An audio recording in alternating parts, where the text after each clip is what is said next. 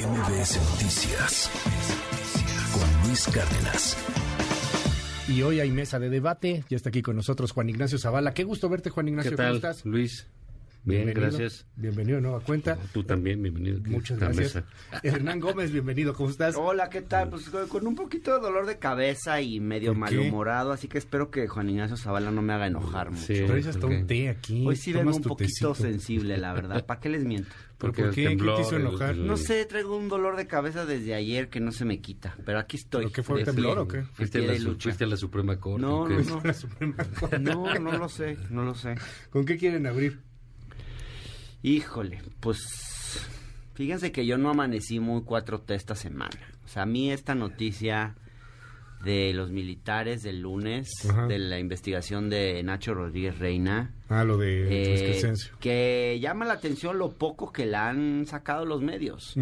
Pero la verdad es muy triste y es muy desilusionante. O sea, un gobierno que se caracterizó desde el principio con un presidente que puso el ejemplo del combate a la corrupción, de la austeridad, eh, pues que de repente descubramos que toda la familia del secretario de la defensa se va de viaje en aviones privados y que se gastan dos millones de pesos en, en unos viajes. A mí eso me hizo empezar la semana, digamos, eh, pues con el pie derecho y, y- y ya, y como muy desilusionado, la verdad. O sea, porque si algo se le ha reconocido siempre a esta administración y a este presidente, es precisamente su modo austero de vivir.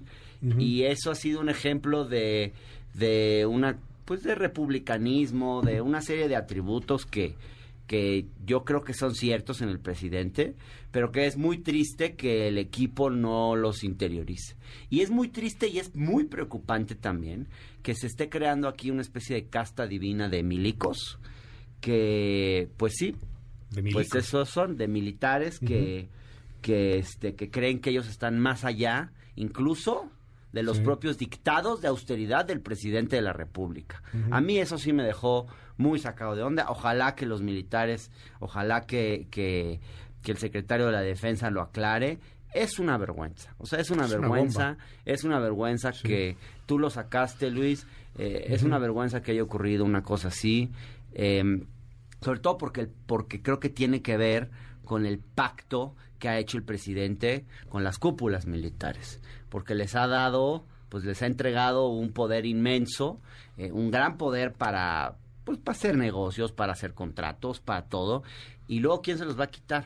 Y es tan grande ese poder que hasta se puede dar el lujo el secretario de la defensa de llevar a toda su familia a un viaje internacional, luego él cancelar y que su familia vaya y vaya- tener, no sé si contratados o algo semejante a familiares suyos. O sea, realmente, realmente eso creo que esa noticia, esa debería ser la noticia esta semana.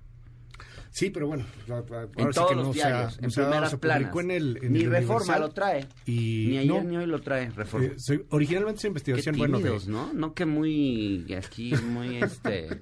No, porque se supone que es el diario opositor, pero miren ustedes Es- ahí. está en, Ni tan opositor, ¿eh? Cuando se Mexicanos trata de los contra temas la serios. corrupción y la impunidad. Fue la investigación original. Ahí es donde está la, la original y bueno, pues, se publicó en el Universal. ¿Qué dices, Juan? Pero sale ahí de los Guacalix, ¿no? De Guacamaya Leaks, sí. Sí. Con los mails de... Sí.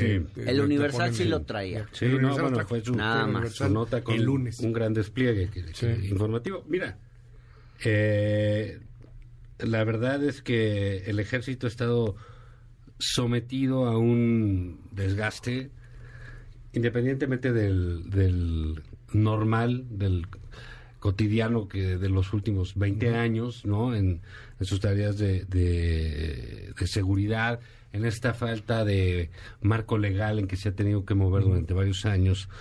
Eh, pues caray, se ha señalado una y otra vez, ¿no? El exceso de labores eh, extra su campo natural, su campo normal, su campo lógico incluso, eh, que le ha dado el presidente López Obrador al ejército. Creo que eh, más allá de lo que haya eh, decidido el presidente ponerlos a hacer, ¿no? Porque hay quienes se enfrentan a balazos y hay a quienes les toca construir aeropuertos y hay a quienes les toca excavar para que pongan las vías del tren Sí, el banco. eh, y hay a quienes les toca administrar la aduana. O sea, eh, esas castas que dice eh, Hernán, a- adentro del ejército son peores todavía. ¿no? Porque sí hay, oye, sabes que a ti te toca ir a, a- a la Sierra de Guerrero a combatir y a ti te toca administrar el Felipe Ángeles, ¿no? Bueno, ok. En esas, eh, en, en esas está el ejército mexicano. Y me, me parece desde hace un tiempo que el general eh, Sandoval eh, ha sido eh, pues un tipo que deja mucho que desear como cabeza del ejército en términos de imagen política, imagen pública. Recordemos que incluso se ha metido a hacer política partidista eh, Sí. el, el- el general. Luis y mira, más allá de todo eso, caray, pues esto de los viajes sí es absolutamente un despropósito, independientemente de la austeridad del presidente, ¿eh? independientemente de lo que se le crea o no al presidente.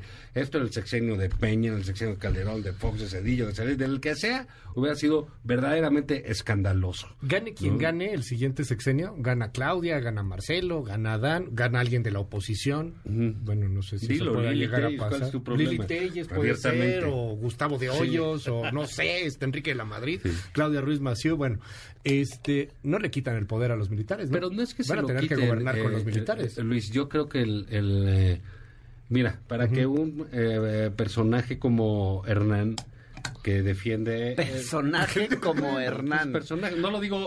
Bueno, no lo digo eh, despectivamente. no. Está, no, está no, reaccionando no. el presidente. A ver, cariño. Está reaccionando el presidente López Obrador. De cariño, justo ¿no? cuando iba a abundar. Justo cuando ibas a abundar. A ver, está, estamos en vivo, ¿verdad? Hacia el presidente o está leyendo el presidente López Obrador ya esta carta. A ver si nos podemos enlazar. Tenemos ahí un problema técnico, pero ya está fijando una postura. Parece un poco radical lo que está diciendo. A ver, escuchemos en vivo. Ahí está ya. Ahí está. menos el interés del pueblo. Esa es nuestra diferencia profunda. Entonces, por eso doy a conocer al pueblo de México mi postura sobre la resolución de la Suprema Corte de no permitir que la Guardia Nacional dependa de la Secretaría de la Defensa Nacional. Uno, ocho ministros de la Suprema Corte, con excepción de tres, actuaron de manera facciosa el día de ayer y no con criterio jurídico, sino político. defendiendo las antiguas prácticas del régimen autoritario y corrupto, caracterizadas por la injusticia, el contubernio y la subordinación de las autoridades a la delincuencia organizada y a la delincuencia de cuello blanco. Es decir, para entendernos mejor, los ministros de la Corte, con excepción de tres, actúan al estilo del gobierno de Felipe Calderón y de su secretario de Seguridad, Genaro García Luna.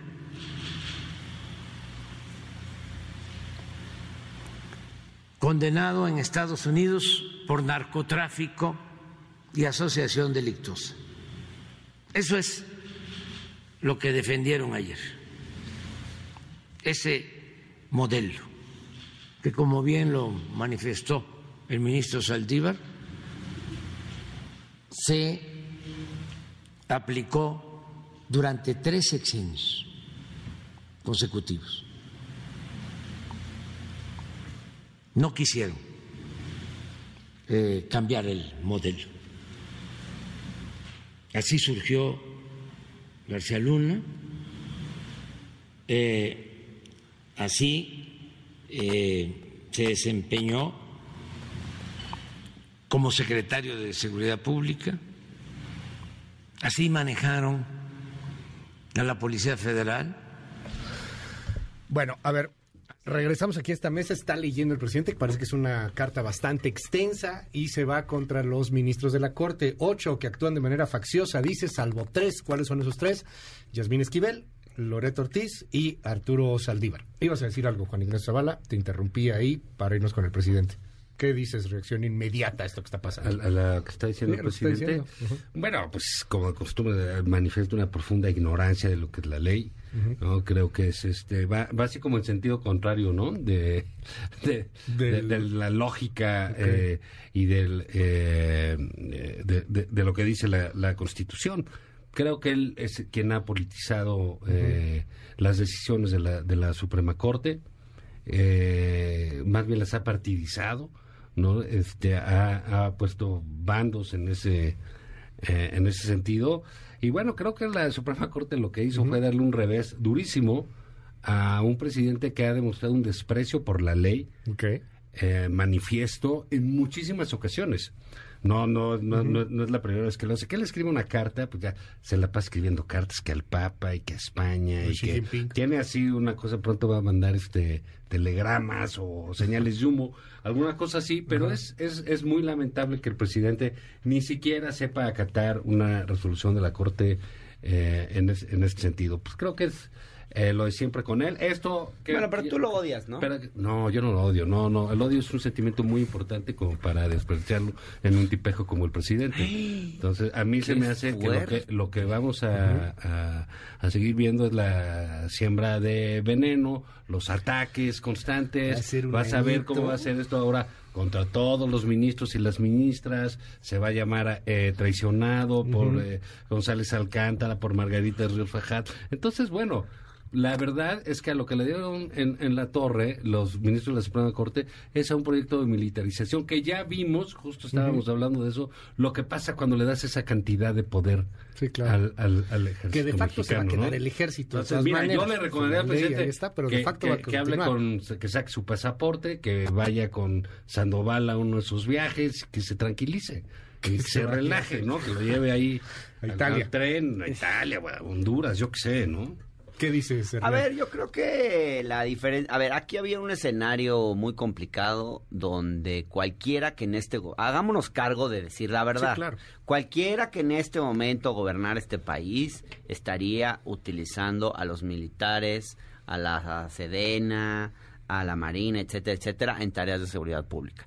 Tan es así que, bueno, quien lo empezó a hacer fue Felipe Calderón y a él ni siquiera le importó eh, no los puso a establecerlo en la ley. no los puso No, no, pero no estamos, estamos no. hablando, la discusión de hoy no es esta, la discusión No, es tareas de legal, seguridad ¿no? pública. La discusión que estamos teniendo en este momento es sobre su, su papel en tareas de seguridad pública. Quien empezó todo esto fue Felipe Calderón. Oh, que la canción, pero no sabían eso cuando... Y no, le sabían eso ni cuando siquiera ganaron en el 2018. establecerlo, ponerlo en las leyes. Bueno, ¿qué pasa ahora? En 2010... ¿Es culpa de en- Calderón No, lo, lo de la Suprema no, Corte? no, no, permíteme.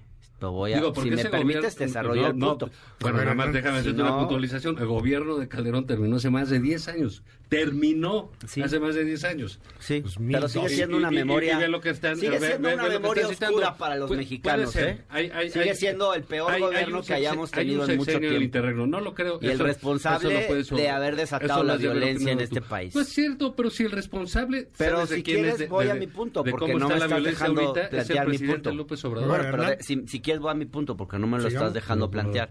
a ver, en 2019 se planteó una reforma y el artículo 21 dice clarito, o sea, dice, las instituciones de seguridad pública, incluyendo la Guardia Nacional, serán de carácter civil, disciplinado y profesional, bla, bla, bla. Punto. O sea, entonces cuando el presidente dice, pues oh, hace rato que decía que esta decisión de los ministros fue política y no jurídica, pues perdón, pero no. O sea, eh, la verdad de las cosas es que eh, tan jurídica que está apegada a la letra del artículo 21 de la Constitución. Creo que no, las, no hay maroma posible. O sea, se intentó eh, después en leyes secundarias cambiar, porque el presidente trataba de legalizar una situación que, que Felipe Calderón estableció pero sin preocuparse siquiera por legalizarla y por ponerla en las leyes. Bueno, Claro. este presidente que tú dices que desprecia tanto la ley, pues bueno, de menos intentó eh, hacer una reforma legal contradictoria y lo que tú quieras para que esa situación anómala estuviera fue, fuese legal. Ahora, eh, Para pues la decisión de los no, pues ministros, la decisión de los ministros eh, y en esto pues creo que no tenemos diferencias, eh, Zavala, la decisión de los ministros es pues fue la correcta, o Así sea, eh, la verdad. Sí, sí, Ahora, sí, claro. ¿va a cambiar realmente esta situación de que los militares salgan de las tareas de seguridad pública? Pues no, la verdad es que no. O sea, lo van a hacer con ley o sin ley, a la Felipe Calderón, a la López Obrador. Entonces, ahora pues yo creo que va a empezar a hacer otra vez a la Felipe Calderón. O sea, van a seguir los militares en tareas Sí, de claro. seguridad pública, solo que sin que esté legalizado, digamos, eso es lo que va a terminar pasando, porque no hay otra manera, porque no tenemos policías que puedan encargarse de una situación como la que hoy enfrentamos. Entonces, va a seguir ocurriendo, va a seguir, lo que pasa es que lo van a hacer de forma disfrazada, eh, pues así va a ser, así va a ser, digamos. Creo que esa es la realidad, digámoslo claramente. Oye, a ver, eh, además esto solamente es de la Guardia, ¿eh? O sea, es de seguridad que es un infierno este país en esa materia. Pero pues van a seguir construyendo aeropuertos, este, bancos, el Tren Maya, hay que ver todo lo eso. demás, eso ahí se Eso queda. es lo peor de todo, Sí, eh, para queda, mí. Ahí se queda. Porque ese poder que le están dando, ¿quién se los va a quitar después? Eso Eh, es lo peor de Mira, todo. yo eh, puede ser que el asunto de la imagen del ejército, eh, que, que la, la- la podemos centrar en la, la imagen política en el general Sandoval. Eso no significa que los soldados o una gran No, cantidad, una eh, cantidad de miles de oficiales que hay eh, tengan esa imagen, ¿no? Pero creo que nos estamos acercando por la vía de la de, de, pues, pues, de la evidencia y de la fuerza a planteamientos serios Eh, en este término por parte de las fuerzas políticas, porque siempre le han dado la vuelta. Sí. Cuando alguien quería legalizar algo no lo dejaban, cuando Calderón quiso no lo dejaron y le exigían otras cosas, cuando López Obrador quiso del otro lado, de otra manera tampoco. La cosa es que nos quedamos sin policía. No tenemos policía civil. ¿No? Entonces, ¿qué, qué, qué, qué va a suceder? ahí? Digo, nadie cree en su sano juicio que Rosa Isela manda por ahí algo, ¿no? Pues no. Entonces, creo que lo que va a llegar es quizás las propuestas de tener realmente mandos civiles en el ejército. Estábamos antes de que entrara el O sea, presidente. México es el... Pero México... Es que si la no me maroma, equivoco, es el único... la maroma es que... Puede ser, pero... La maroma es que la no es civil, es la maroma de Saldívar, que la maroma es civil, No, pues, ¿qué entonces que no hay pues, militarización. que- no, bueno, pero eso fue, fue francamente ridículo. No, pero sí creo que hay Sí, que hacerlo es que- civil eh, de, de, de una manera pues mucho más clara, mucho más nítida, para darle también ciertas eh, garantías al ejército de hasta dónde puede llegar él. Mientras, a ver, mientras pasa esto, y que es un tema que tenemos también ahí, y ahorita vamos con, con lo que señalas, Hernán, este, hay un desastre en materia de seguridad, se están metiendo los gringos en el tema, dice el presidente que ya va a bloquear todo. ¿Cómo que están este, metiendo si nunca que- se han salido? Exacto, pero bueno, que, que, que el Pentágono nos esté espiando, que por eso va a cerrar toda la información en torno sí. a la Marina y a la Sedena. Más respeto al presidente Pero- de la República. Pues, ¿qué, Lo qué votaron hacemos 30 ahí? millones O sea, de porque personas. El siguiente gobierno va a seguir siendo controlado por militares. O sea, esto ya no lo sueltas tan fácilmente. No sé el presidente o presidenta que llega si va a tener A ver, la a ver, fuerza no exageremos, no exageremos. hay muchos no es que el gobierno va a estar Ajá. controlado Mm. por los militares. Tampoco parte. digamos No, digamos, eso. aquí sigue mandando O sea, no, esto no es no una general. dictadura militar. Ok. No, tampoco Ajá. distorsionemos las cosas. Sí hay un, sí se está conformando, o sea, sí claramente eh, los militares como grupo de interés hoy son muchísimo más poderosos. Y sí va a ser muy difícil quitarles ese poder. Sobre todo yo creo que el, el tema es que nos estamos y, y- y siempre el presidente se ha ilusionado con que, o sea, esta idea de que los militares en sí mismos son eh, son probos y se van a conducir bien y van a ser eficientes. Y no va a llegar un. García Luna porque entonces, porque así lo decía, ¿eh? Así lo dijo ayer en la mañana. Es que lo que quieren ellos es que llegue un García Luna a encargarse de la seguridad del país. Perdón, pero también el secretario de la defensa podría terminar siendo un García Luna. Ujú. Digo, Ah, pues toco madera, espero que eso Ojalá no que no suceda. pase, pero sí. Pero, digamos, este... No nada que Por te lo no, viaja ¿no? mejor. No creo, ¿eh? Sí, No creo, no creo. No, nada es López como en el Obrador. gobierno de Felipe No, no. Calderón. No, Nada por llega a esos niveles por de corrupción Por y de, no, de- no, no, no, Telma, disculpa, si quieres pero discúlpame, pero no. Nada es como nada es como en esa época Por tan oscura de nuestra por historia. desgracia. Pero sí, sea, sí nos estamos ilusionando con que los militares necesariamente van a hacer las cosas mejor, no se van a corromper. Y Se están ilusionando Ciertamente ustedes, ¿eh? la población tiene una confianza más alta en, en- en los militares que en otros que en otras instituciones. Pero esa confianza se ha ido erosionando Claro. desde que están en tareas de seguridad pública. La, la encuesta de INEGI, la Envip- Envipe creo que se llama, ya muestra una erosión en la confianza de los militares. Entonces no es cierto que digo, la tenían, pero en parte porque no estaban en esas tareas. Claro. Ahora que, que empezamos a ver que están en esas tareas de seguridad, empiezan a perder confianza. Entonces, no es un cheque en blanco, los militares no son la solución mágica, a todo. Aquí lo que hace falta es una estrategia mucho más ambiciosa y una policía de verdad, ¿no? Y inteligencia y muchas otras cosas que no hay. Pero Y- y mientras creer ojalá que la sola presencia- al presidente Y, y creer que, la sola ti, presencia de los militares van a ser, va a ser la solución a esta crisis que vivimos, Sí, pues es ilusionarse falsamente. Porque no ha sido la solución. O sea, sigues teniendo muertos, sigues teniendo un desastre en seguridad. Totalmente. Bueno, y pero cada la vez solución no es darle ¿no? más tareas de otra índole. Sí, no, y a, no es- ahí a la par acabar con lo que haya de gobierno eh, de gobierno federal. Yo creo que este gobierno se entregó, el presidente literalmente la mano, concretamente el ejército, porque también entre las filtraciones que hay está la del pleito eh, Entre la Marina entre y la el Marina, ejército. eh, y el ejército. Que es muy público, ¿eh? Entonces, bueno, pues eso son tiempo. decisiones y opciones que toma un presidente de la República, ¿no? Con quién va a jugar, con quién va a jugar, qué, etcétera. Otro tema que hay aquí, yo me parece que el, el presidente está medio arrinconado en, en su propio discurso. Veo ahí que, el, único felizote es ese, el señor Ramírez Cuevas, ¿no? Que se ve que le pone unas mangoneadas eh, fabulosas. Y ahí está, vive un poco como en estas novelas de gobiernos eh, bananeros, el otoño del patriarca, Sí. pero de- digo, con sus salvedades, ¿no?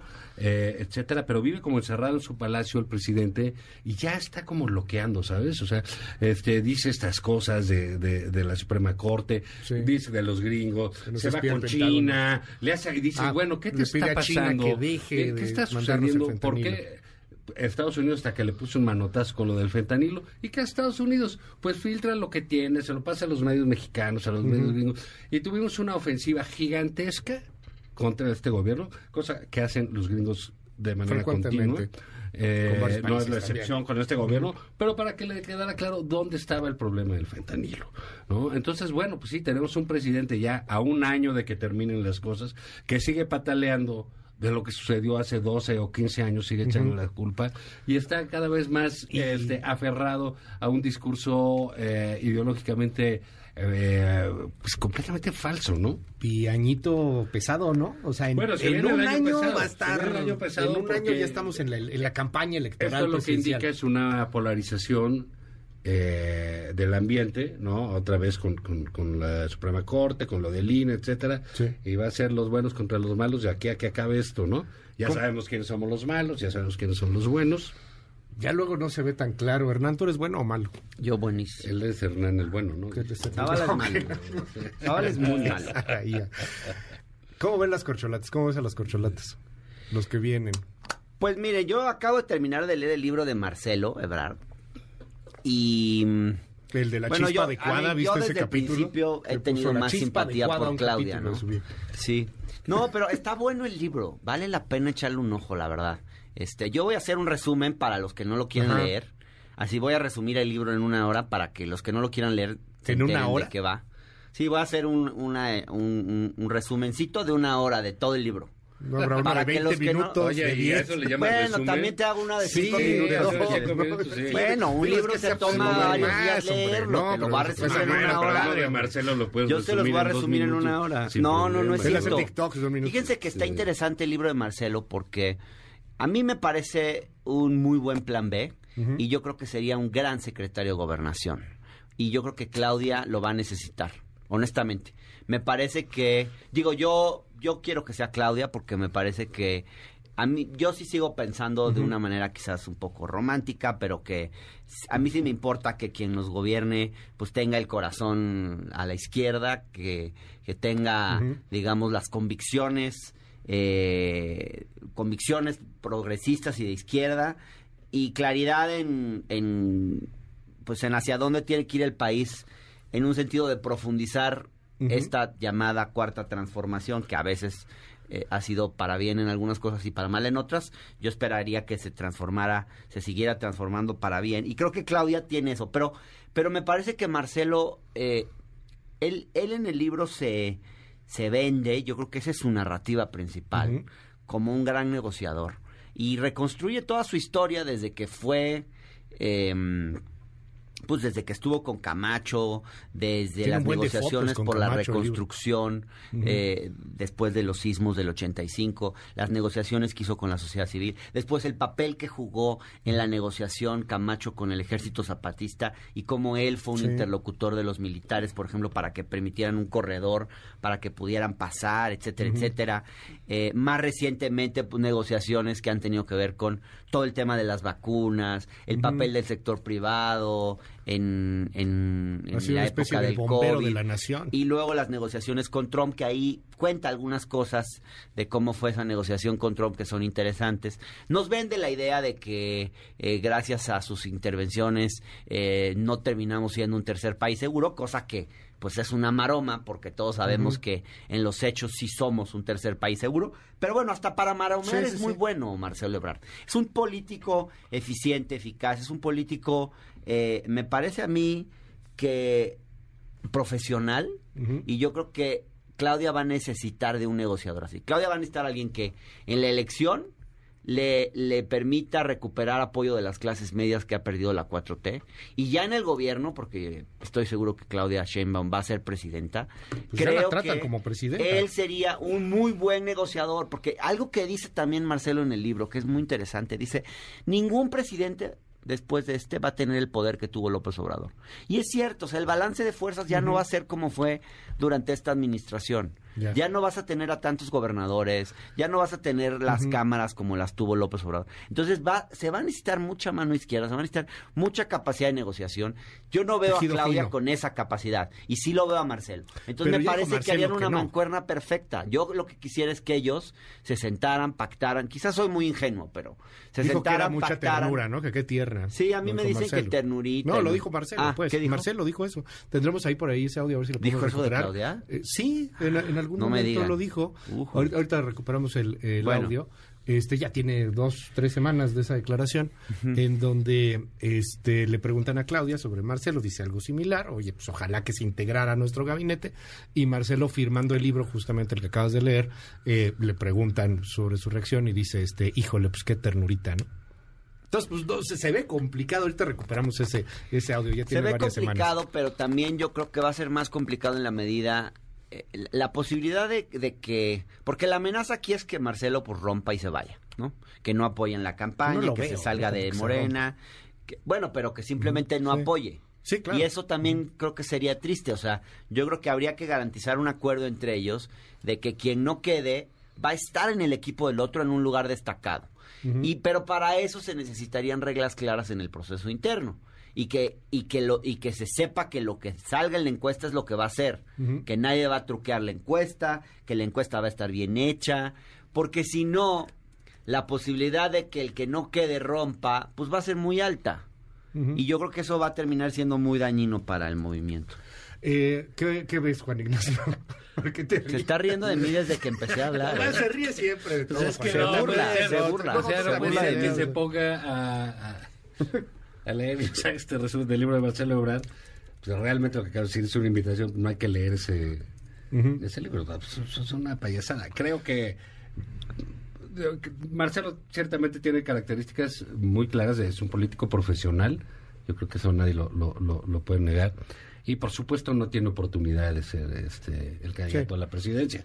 Ya eh, cuando dicen que eh, hay que garantizar que no esté truqueada la encuesta y cosas esas, es porque no hay unas garantías claras de un proceso eh, medianamente limpio, ¿no? En, en- en Morena. Quizás por eso el presidente dice, pues el que va a decidir soy yo y punto, ¿no? Entonces, este, oye, pues que sería ideal que fueran amigues, pues sí, pero, pero no lo van a hacer. No, claramente o sea, no. se, O se sea, sí muy se ven mal. Esas enemistades entre entre compañeros de partido duran muchísimos años, ¿no? Este, es, eh, lo que va a hacer Marcelo es tratar de irse eh, mejor al Senado, una cosa así, hacer política de allá y meterle el pie al gobierno cuando pueda, ¿no? Entonces, este, bueno, pues eso es lo que veo ahí de parte de las cosas. Veo a Dan Augusto, este, verdaderamente eh, fanatizado, ¿no? En, en- Sí, claro. en- Sí, sí. en su rol de Dicen que él es el más plan B, ¿no? eh, es Que un rol Marcelo. De andar rompiendo Yo por creo que aquí, por allá. fue en un ¿no? momento, ya no. Este, pero anda pues como desatado, ¿no? O sea, para ser secretario de gobernación, Sí. pues se parece más bien el hombre de Cromañón, ¿no? O sea, anda ahí viendo a ver a dónde pega un, un, un batazo, un batazo a alguien. Y creo del otro lado, eh, mira, esta semana hubo un foro ahí de, de- que organizó estas asociaciones civiles, que algunos dicen que son de Claudio X González. eh, Ah, de los de Unidos. eh, de Unidos. Que No fueron sé. 13. No lo sé, pero... Bueno, me- hoy es, me hoy es la segunda parte. me- Ayer fue la primera. eh, 13. No, ayer fue la segunda, creo. En fin, No, no, lo sé. Ah, sí, tienes creo, razón. creo que son Ayer buenos fue la segunda. esfuerzos. Es que sí, ayer. A No res- importa mucho, A ¿no? reserva, pero mira, a reserva de los, digo, no es algo que, que verdaderamente eh, conmueva o cause Está un, Silvano eh, Aureoles. que, que ponga el, el- la, la alarma sísmica. Sí, no, y luego tiene sus mesas de señores nada más. Demetrio Sodi. Cosas así. Pero, pero sí es un esfuerzo por organizar la oposición de alguna manera. ¿Por qué? Porque los partidos se ve que no pueden organizarlo ni ellos. No, o sea, no hay una señal clara del PAN de decir, oye, ¿cómo va a ser la regla del juego entre Krill y Lili Telles y Xochitl Galvez? O, ¿Qué es lo que va a pasar ahí? ¿No? Oye, en el caso de Alito, no pues, oye, ¿qui- qui- ¿quién va a quedar?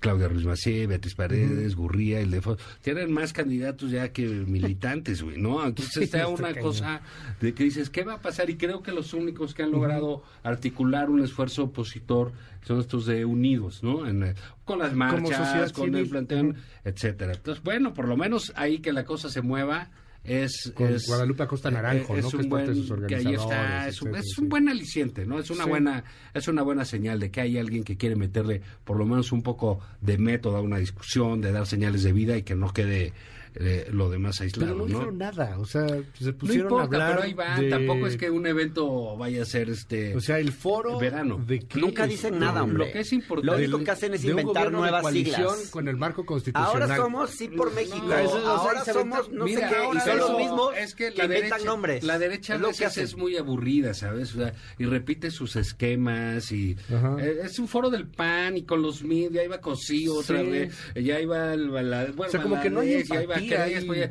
y Ceci, o sea, Ya digan ¿Qué quién va a ser el no? candidato, se van a poner de acuerdo, nuevo, que sea por un volado, o sea, organicen una sea, ¿no? mentada, eh, Pues sí, algo, o colectiva, sea, algo más una cosa así. interesante. Pero, insisto, insisto, ese es el modo, es el método, y, y así funciona eh, esa parte. Y creo que es una, pues es una buena señal, ¿no? Y poco a poco se irá... eh, se, se irá decantando. Se irá ahí hay, que, poniendo más claro. hay que esperar un Bueno. poco, ¿no? Tú decías eh, lo del tribunal, ¿no? También falta ver qué van a decidir de Morena, con lo, Ah, de si se lo- queda Mario de Delgado no. Con lo de Alito. Esas son si cosas Alito que no. sí van a ser relevantes.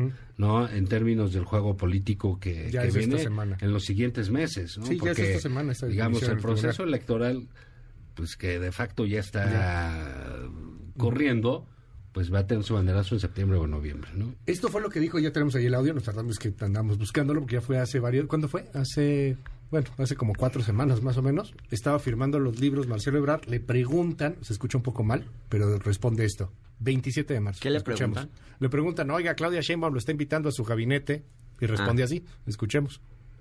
Yo le agradezco, qué, qué tierna, ¿no? Pero bueno, entonces yo lo que diría es, a mí me encantaría que estuviera también, por ejemplo, en alguna, algún cargo del gabinete que voy a encabezar. Y yo creo que nos hace falta un poquito de humildad, la gente todavía no vota. Esperemos a que la gente decida y veamos qué sucede, pero le agradezco el gesto de ternura, de amistad. Gracias. Ah, pues ahí está la respuesta de Está Marcelo bien Ebrard. la Por respuesta. cierto, este, en la 4, digo, ya por eso cerramos. Ya Claudia la tratan de, de presidenta, o sea, va Bueno, a. Jalisco. Pues Hernán, No, ¿no? a ver, Enri- este, Enrique Alfaro. Bueno, pues la reciben, pues es su colega, pues ni modo que no la reciba. ¿Enrique Alfaro? Sí, son, Bueno, son- son jefes de, de- es que- de- de sus estados. El fosfo, fosfo. También, ¿qué tiene malo? desayunar. ¿Por qué no lo va Y ayer Te voy se a decir- reunió con senadores. Te, te voy a decir una cosa. ¿Y qué tiene? Pues, abierto a mí eso sí me parece normal, me parece Tranquilo. natural, me parece parte del juego político. Con los senadores ¿Sabes de qué? la Si 4T. tú fueras el fosfofosfo o el asfalto... Es pues la una jefa foto de con- gobierno de la Ciudad de México. Sí, Pero una no foto con de Claudia presidenta. Sheinbaum te sirve a ti también, Ajá. sirve así. Es parte del juego, hombre. Pues, ¿qué, qué ganas con...? Ah, no te recibo, asústame panteón. No, no, no, va, no, va- o tiene sea, no, no invitó a desayunar al canciller, por ejemplo. Pues no, porque el canciller seguramente lo escribiendo de su libro. Y eso hizo lo de su, Tesla. su apasionante Es que él es un hombre de libros. Sí, claro. Estaba sí. estudiando Y en fósforo la no. biblioteca. Está no. escribiendo. Sí. ¿No? Bueno. Y tenía que ir a Washington a pedir perdón. y Fósforo no sé si tendría- ¿no? Entonces, Pero Fosfo sí. también se juntó con, con Marcelo cuando lo de Tesla. Cuando lo de Tesla. Se tomaron su foto. Sí, pero bueno, iban en un y cochecito, todo. ¿no? Y ahí manejando. Entonces eso no tiene bronca. Eso pues le sirve al fosfo. Pero no la ven como... Más que a los otros dos. No, yo no la veo así. ¿Mm? Hay una operación de Estado a favor de Claudia, o sea, sí, sí hay que Ah, decirlo claramente. Eh, digamos, más allá de que a mí me guste Claudia, me gustaría que llegara, pues, por un proceso competido, no con los dados tan cargados desde presidencia de la República hasta gobiernos estatales. O sea, sí hay una cargada organizada a favor de Claudia. Y hay que decirlo, hay que decirlo porque es real. Y, y de que, pues de que no hay una, no hay condiciones, por lo menos que se vean hasta ahora, de una competencia parejo de piso parejo, pues no hay, no hay Y piso no va a haber, parejo. ¿no? Porque, no, porque el cuesta es- control no, no, es que no, es no muy difícil porque no hay hombre. tampoco hay un partido muy institucionalizado o sea si no, da, No. si no si no cargas los dados a favor de un lado o del otro yo no sé cómo sería esto o sea yo no me imagino a Morena que se tardó creo que tres años en tener una elección interna decente Sí. y poder elegir a un presidente a Mario Delgado yo no me imagino que esto se lo dejes a Morena y, y- y salga bien eh hecho No, o sea, bueno, la pues si elección ha interna hecho nada si no haces una encuesta o sea, si ¿no? lo dejas así a un método así Sí. que, que no, este, como que sí tiene que ser, no hay un partido con procesos internos, eh, de- donde, entonces, tienes necesariamente, tiene, Es un digo, dedazo. no quiero justificar el dedazo, pero pues sí, sí, pero si no hay justificando un dedazos, poquito se el van a dedazo. agarrar a guamazos. Claro, exacto, si no hay dedazos, Si no hay se van a dedazo, agarrar a eh. guamazos. A ver, es se muy van a agarrar a triste, guamazos. de todas primero. maneras. Es muy De- triste. después va a Bueno, haber dedazo que no se agarren ¿no? tanto, Entonces que no, no estalle la bomba atómica, tanto. No tienen que no estalle una bomba atómica, Si que nada más se den unas No han podido cachetaditas. hacer ninguna elección interna. Que es complicado hacerlas. Sí, Muy. el PAN lo- No, se No hay mucho. democracia interna en ningún partido, hombre. Sí. En ningún partido de democracia que el interna que presidente diga, pues lo voy a escoger yo para que no haya problema. Y va a porque él escoger tiene a Claudia. poder y va a escoger, pues que... Todo O igual te da apunta la a Claudia, sorpresa ¿no? y... Digo, a Porque Marcelo no lo va a escoger porque tiene... pues, eh, si su libro... ¿No lo ves es- qué? es- ¿Qué? Marcelo no va a ser. No, ni, ni. Ah, a sí, lo mejor escoge a Dan, cosa. ¿No? O sea, O sea, tú verías al presidente dejando a su sucesor como... A Marcelo no, hombre, pues es una Yo creo que de eventualmente... para que regrese No, Salinas yo de creo que eventualmente sí. O sea, es un plan B. Es un plan B. O sea, eh, eventualmente si se necesita un Ávila Camacho, Marcelo sería el candidato. O sea, ¿y, en qué condiciones estaría un Ávila Camacho? Pues una crisis, una situación de, de mucha, de Pero, pues, extrema Diablo polarización. pestes de Ávila Camacho, el presidente. En el... ¿Tú crees que lo va a nombrar? Pero fíjense, lean otra vez el discurso. Es que luego la gente se va con la finta. Léanlo bien, léanlo entre líneas, lean los mensajes ocultos. Nos engaña con la verdad. Claro, hagan un poquito de hermenéutica obradorista. Ah, es que se van no, por, no, obradorista. se van bueno, por tú lo vete, más. Leer entre líneas a López Obrador y leer los libros de Marcelo va- va- te está afectando, cabrón. Te está afectando severamente. Bueno, ustedes se quieren ir por la No, nota más no, simple y no, por las ocho no, columnas del Reforma. Lean, váyanse por las ocho columnas del periódico El favorito del financiero y el universal. Váyanse Este, por la... Cerramos, Juan Ignacio Zavala, te vemos, te, te vi en el debate con Adela, con este Roberto Gil Suárez. Sí. Qué sí, madre, sí. que estuvo buena. Sí, estuvo bien. Sí. Ahí vamos. Ahí salimos con Adela los jueves. Ajá. eh, los sábados en el Heraldo de Radio con Sí. eh, Julio Patán. Aquí, este, los martes. Mi Twitter eh, financiero, lunes, miércoles y viernes. No se lo pierdan para que tengan temas de conversación. Exactamente, No les pase para lo de que Ran, sepa, ¿no? Y ya, este, arroba Juan Izabal en Twitter. Gracias, Juan Ignacio. Hernán Gómez. Pues yo ahí les voy a hacer el resumen del libro de Brad en menos de Sí, en una 50, hora está 50 cañón. minutos. ¿Qué les parece? 45, 50. Por si les da insomnio. Bueno, ahí, ahí si no, si les aburre, pues le ponen la cámara rápida y lo escuchan. Y tú, ahí lo, ahí lo voy a subir a mis redes. Eh, domingos en el Universal. Miércoles aquí, eh, con el gusto de siempre, Un 8 de la mañana, en este espacio tan exitoso, A con fuerzas, un super rating. Ahí vamos. no podemos negar. subiendo, No ahí podemos va, ahí va, negar ahí va. que somos víctimas de nuestro propio éxito. Así ¿eh? es, así es. Eh, ¿Qué más? Pues ahí, Facebook, Twitter, arroba Hernán siempre. Gómez B, Mil gracias. la octava, el Sí. canal del Congreso. Mil gracias. Gracias, gracias a ustedes. MBS Noticias con Luis Cárdenas.